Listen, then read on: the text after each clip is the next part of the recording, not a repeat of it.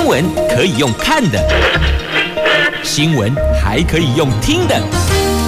亲切的早安问候，专业的新闻分享，欢迎加入美英主持的 News Online，说新闻给你听。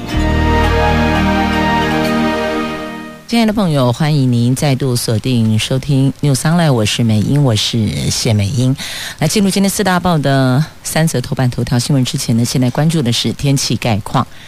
北北桃白天温度介于二十二度到三十四度，竹竹苗二十二度到三十三度，全部都是阳光露脸的晴朗好天气。好，那么今天四大报的三则头版头分别是中时联合，都是这一则哦。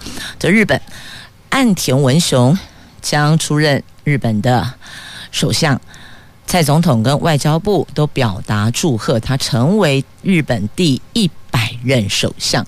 自由时报头版头条：这国安案件研议要交二审侦办，因为影响国家很大。经济日报头版头条：这外资卖三百五十五亿，热钱又落跑了，要当心。我们的股会市啊，来继续我们关注是详细的头版头条的新闻内容。来看的是中时跟联合的头版头，日本新首相第一百任的首相岸田文雄。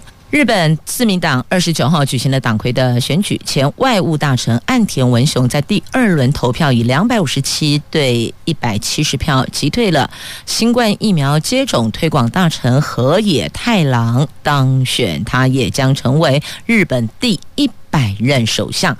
岸田。呼吁全党要团结打赢接下来的众议院的选举。那日本是内阁制，执政党党魁也就是首相。岸田确定当选之后，将展开党内人事布局。下个月四号将举行国会临时会，举行首相指名选举，选出岸田出任新首相。那蔡总统昨天以民进党主席的身份表达祝贺，民进党也感谢日本从自民党四位总裁候选人。对台湾申请加入跨太平洋伙伴全面进步协定表达欢迎之意。国民党主席当选人朱立伦也致函道贺，希望能够强化和自民党的关系。那这次党魁候选人包括六十四岁的岸田、六十岁的前总务大臣高市早苗、五十八岁的河野太郎，还有六十一岁的前总务大臣野田圣子。那民调人气最高的河野在第一轮投票拿下了。两百五十五票，岸田是两百五十六票，高市一百八十八票，野田六十三票，都没跨越过半的门槛。两位女性候选人先出局了，然后决选总共四百二十九票，有三百八十二票是党籍国会议员，获得比较多国会议员和派系支持的岸田，显著差距胜出了。那第二度角逐首相大位的岸田终于成功。他在胜选记者会中说：“一定让人民看到脱胎换骨的自民党。党魁选举结束，大家要团结迎接众议院选举，还有明年的参议院选举呀。”那岸田在选战中主打新冠防疫政策跟经济政策，提出相对于安倍经济学，更强调成长与分配并重，而且要设立经济安安全保障担当大臣。同时，他也抛出了将推动。适应新时代变化的修宪案，所以看到了哦，这新首相，这应该是准新首相了。他未来也是要走修宪的方向哦，将所有的内容做一个调整，一定要与时俱进啊。那么继续呢，我们再来关注《自由时报》头版头条的新闻，防务部长蔡清祥。他说，国安案件影响层面广大，和一般的刑案是完全不同的。已经请司法官学院跟高检署分别强化职前和在职课程。那法务部也会邀集学者。专家讨论研议比照刑法的内乱外患罪，把国安案件的层级拉升到二审，由比较富有经验的检察官发动侦查，保护人民的安全。他说已经着手修法了，把侵害攸关国安的营业秘密行为纳入国安法规。法务部正在研议拉抬国安案件的层级，比照内乱外患罪，第一审设为高检，由比较具有经验的专责。检察官来侦办。那修法之前呢，检察机关会透过举办研讨会的方式，把曾经办过的国安案件拿出来检视，看看有没有什么疏漏或是需要补强的地方。那因为这个案件审级有关程序法，所以司法院说应该要是国安案件的复杂程度跟案件数等因子，考量有没有动到刑事诉讼法这个大法的必要性。司法院强调，这十年跟国安法有关的案件是七十九件，内乱外患罪有二十件，加总只有九十九件。如果要为了这个修正刑诉法，其他的法律也要联动，算是工程相当好大的。那国安案件争议大多在量刑，而不是事实的认定或是法律的适用。案值相对简单，如果要提升到二审，最快方式是比照促转条例，在国安法内明定第一审管辖为高检，这样可以省去繁琐的立法呀。好，这是自由时报头版头条的新闻。这看来看去哦，这真的是超级不低调的。来，继续我们关注是经济日报的头版头条的详细新闻内容。来看一下我们的股汇市，受到美债殖利率走扬跟中国大陆限电事件的影响，外资昨天是扩大卖超台股三百五十五亿元，是今年来的第十大卖超，是。九月单日卖超第三度突破百亿元，这让台股重挫三百二十五点，收在一万六千八百五十五点。那九月以来第二度跌破了一万七千点的关卡，市柜合计总市值蒸发了一点一兆。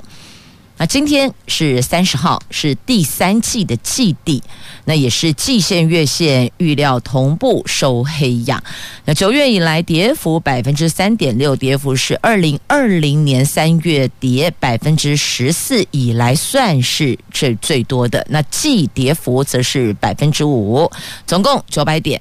将终止连五季的涨势啊！那台股连两天跌了百来点，外资共卖超了四百九十四亿元。后市上，群益投顾董事长说，台股跌停家数有限，下跌出现筹码接手出现下影线。八月二十号低点没破，有这些架构多方还有喘息空间呐。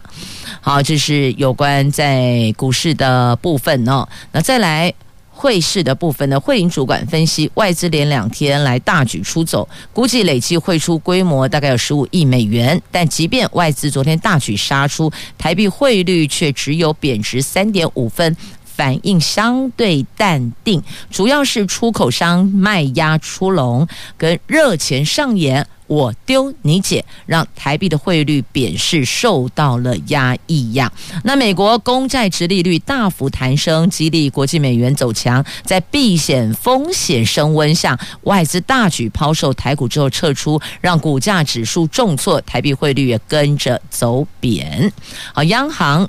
统计显示，美元指数昨天上涨百分之零点三，主要是亚洲货币里只有韩元一枝独秀，升值百分之零点二二，台币。人民币、日币跟新元全数对美元都是贬值的。好，这是有关股汇市的部分。继续，我们关注《经济日报》头版版面的新闻，来看财经哦。在台湾股市昨天大跌三百二十五点，而且没守住一万七千点。那零股市场的交投热度却爆表，哎，出现了小户。大跌大买的景象，其中台积电零股成交大增将近十倍，跟元大、台湾五十、联电等同样都是吸金吸金的焦点。台股在金元双雄台积电、联电大跌大概百分之三，尤其台积电一举失守季线、半年线，失望性卖压杀出，中场下跌十四元，最后台积电收在五百八十元，将回测年线五百六十七元，也拖累。加权指数跌破半年线跟一万七千点关卡，不过呢，林股市场却出现了成交活络的盛况呢。盘中交易爆出了两万两千两千两百一十万股的成交量，比前一天的一万一千一百一十一股，大增了一倍，等于就是翻倍了。如果加计盘后零股交易，昨天总成交有两千三百九十万股，比前一天的一千三百零八万股也增加了百分之八十二耶。所以你从成交额来看。小额投资人是大跌大买，超明显的。盘中成交了三十六点五亿元，比前一天的十四点七亿元增加了一点四倍，连同盘后在内，总成交三十八亿，大增一点三倍，也是近期的新高啊。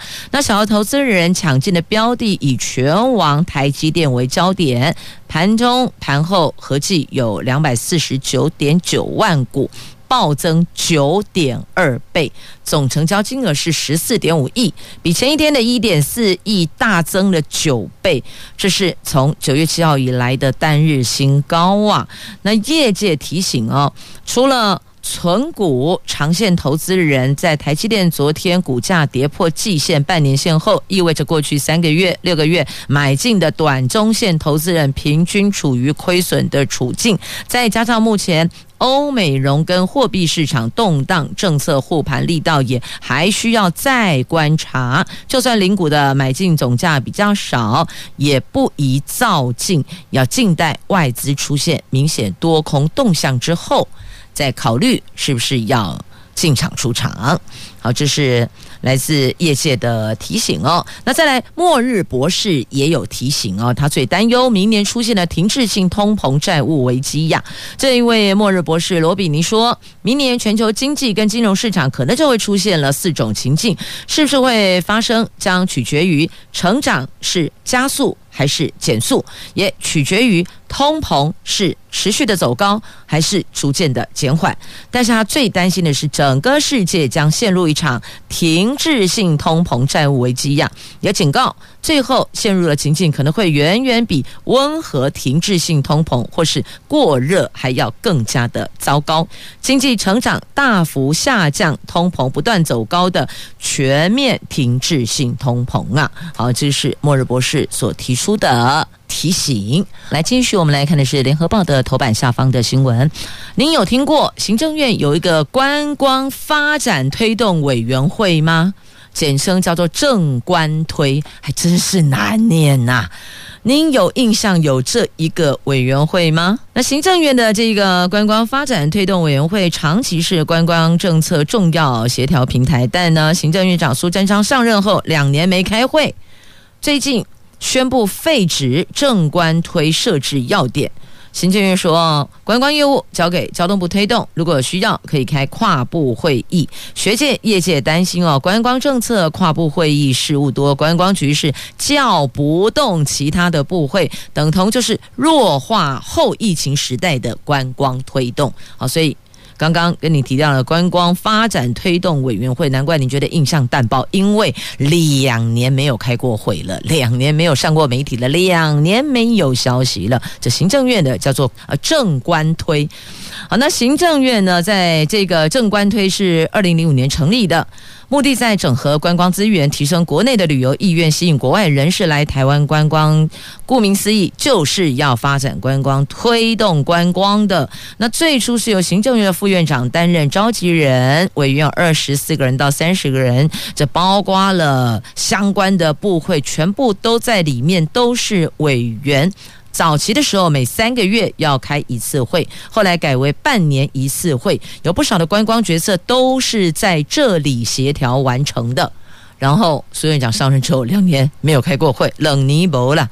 而且这等于就是从疫情前，所以不要告诉我说这是因为疫情所不，所以你就没开哦。啊，这嘛已经归你啊，这嘛已经是一百一十年九月三十号了，到昨天九月二十九号，两年没开会，代表什么？代表一百零八年的九月就没有开会到现在啦。所以呢，不要说是因为疫情所以就不开会了。因此这个部分到底。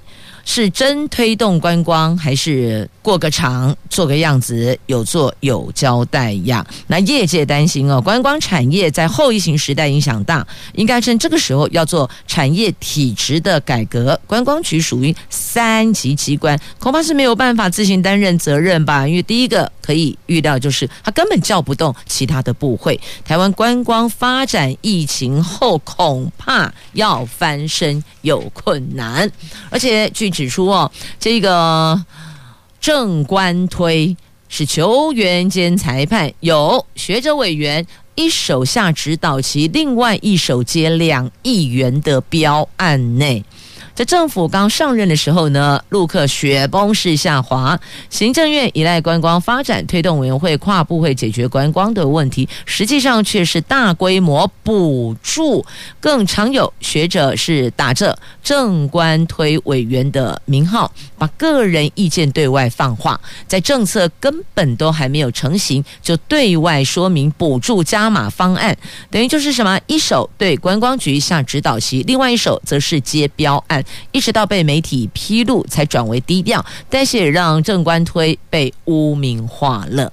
二零一六年的时候呢，行政院的政务委员张景森担任正官推的召集人，成为了交通部之外影响蔡政府观光政策的核心决策圈，也邀集学者担任委员。不过呢，正官推原来是一个协调平台，却变相主导政策。学者委员对外不断强调，政府不要小气，补助可以创造极大效益。在各项补补助政策下，也让观旅产业是越来越依赖补助，这个好像就不对了。这补助应该只是协助过渡时期拉你一把的概念，可是怎么会变成说转过来全部都要靠申请补助来过活？这个就完全不对，本末倒置了。所以正官推也有为人诟病的所在呀。而且你看内部委员。一边下指导席，一边接标案，这不是球员兼裁判，什么才叫做球员兼裁判呢？这确实是走偏了，确实走歪了。那我相信，所有实际上在做观光产业的业者，大伙儿都希望能够让观光营业的效益做大，而不是仰赖政府的补助啊，仰赖补助。那没有办法可长可久的，唯有壮大，有源源不断的吸引力，让更多的游客造访一次还想再来，这才是所有的观光产业的业者相关的业者，因为这观光不是只有景点呐，还有吃的、住的、交通、伴手礼等等，通通都是大伙希望的是。绵绵不绝的，而不是一次性的补助，或是这个断断续续的补助啊！所以说了，小人物的大愿望，政府听到了吗？好，来看一下爱和月世界的热气球，高雄爱月热气球。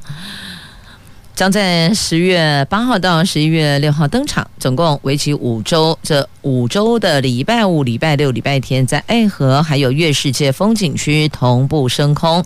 除了团体报名。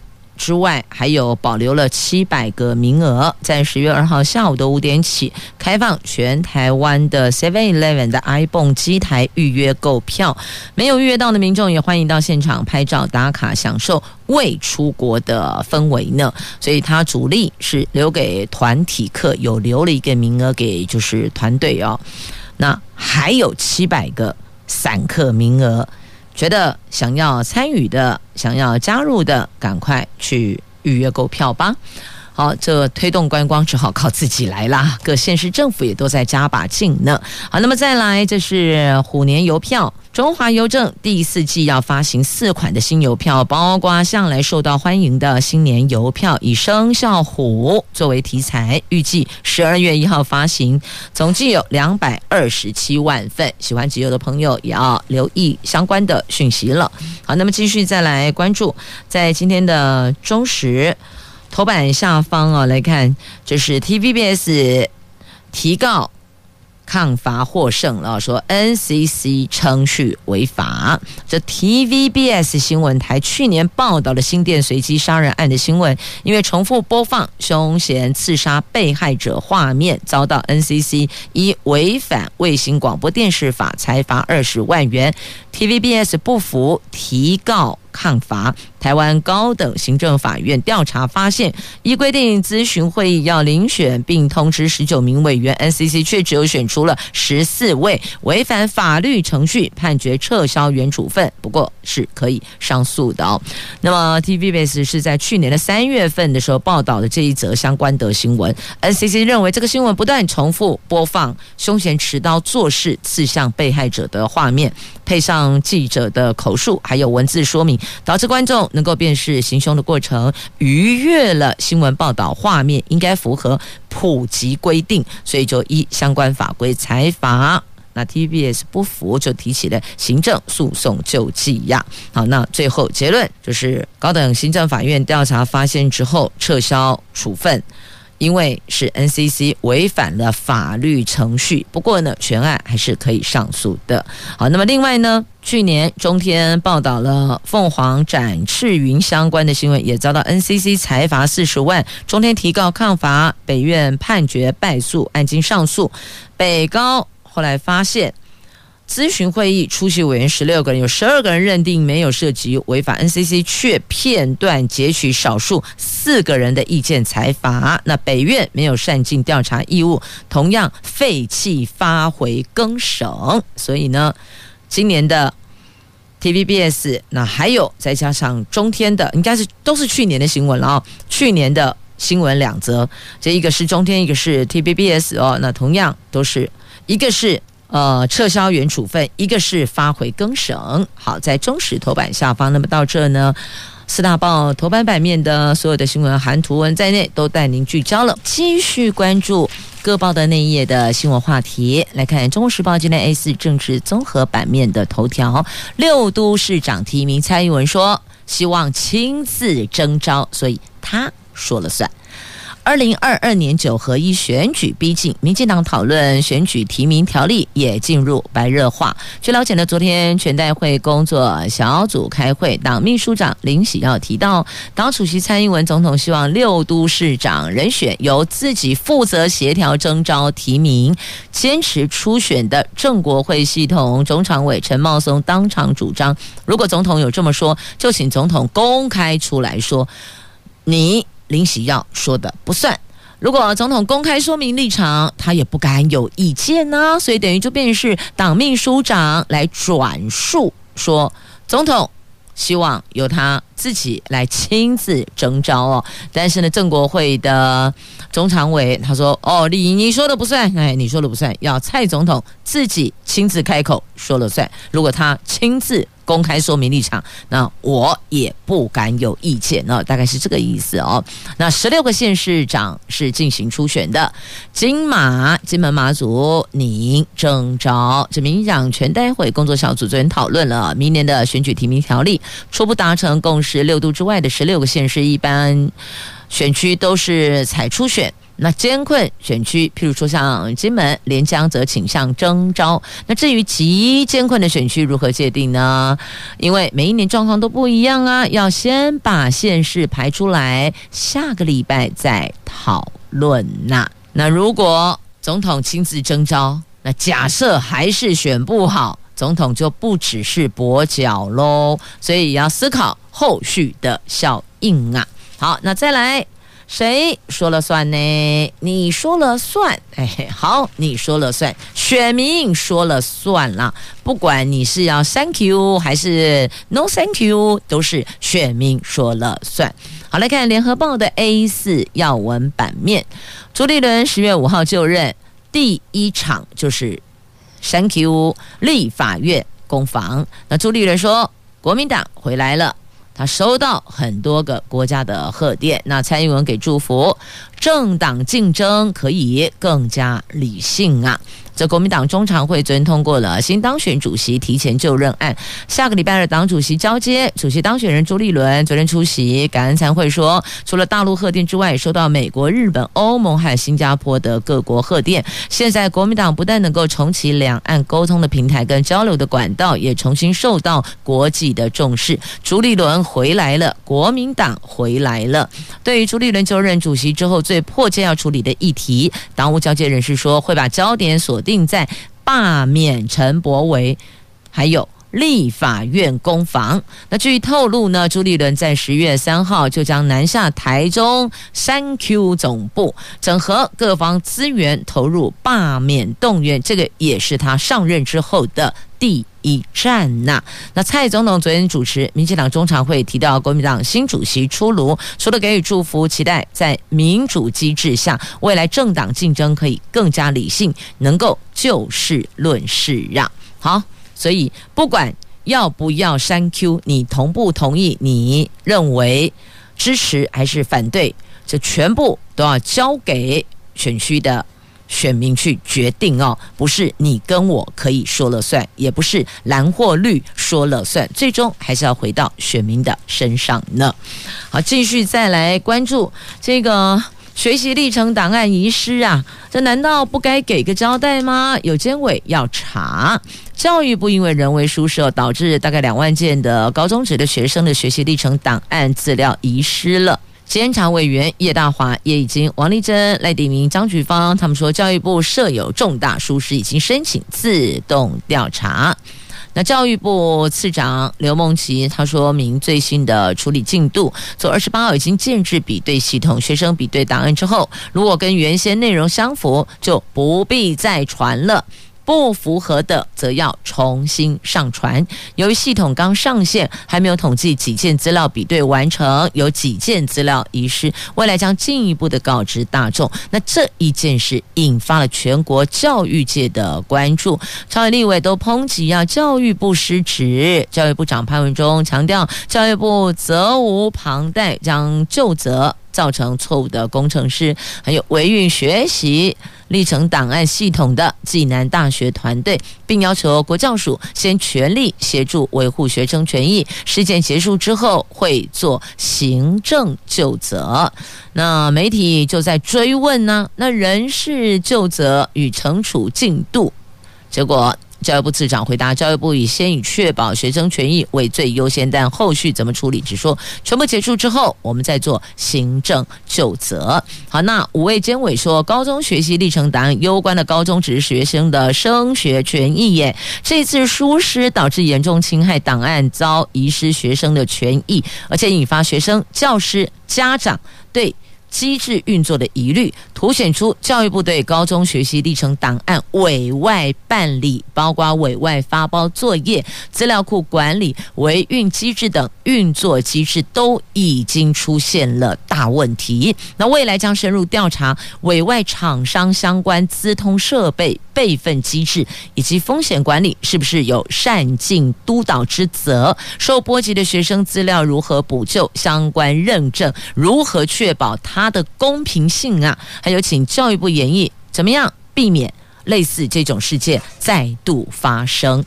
好，那如果学生档案遗失有没有备份，将安排老师辅导学生重置，而且给教师钟点费。好，所以这三种嘛，第一个是学生比对资料之后没有问题，那都一样，你就不用再上传。如果比对资料有出误，那你就得重新上传。那如果万一你自己没有备份，也没有办法重新上传，那只好重置。重置会请老师辅导，那也会给老师钟点费。好，所以结论，目前针对学习历程档案遗失的作为就是这一二三。选择题选这三选一啊，这选择题选项处理了，那后续的责任的追究，监委说他们要了解状况怎么发生的，那同时也会盯着教育部在这一块的疏失。继续，我们依旧关注教育的话题哦。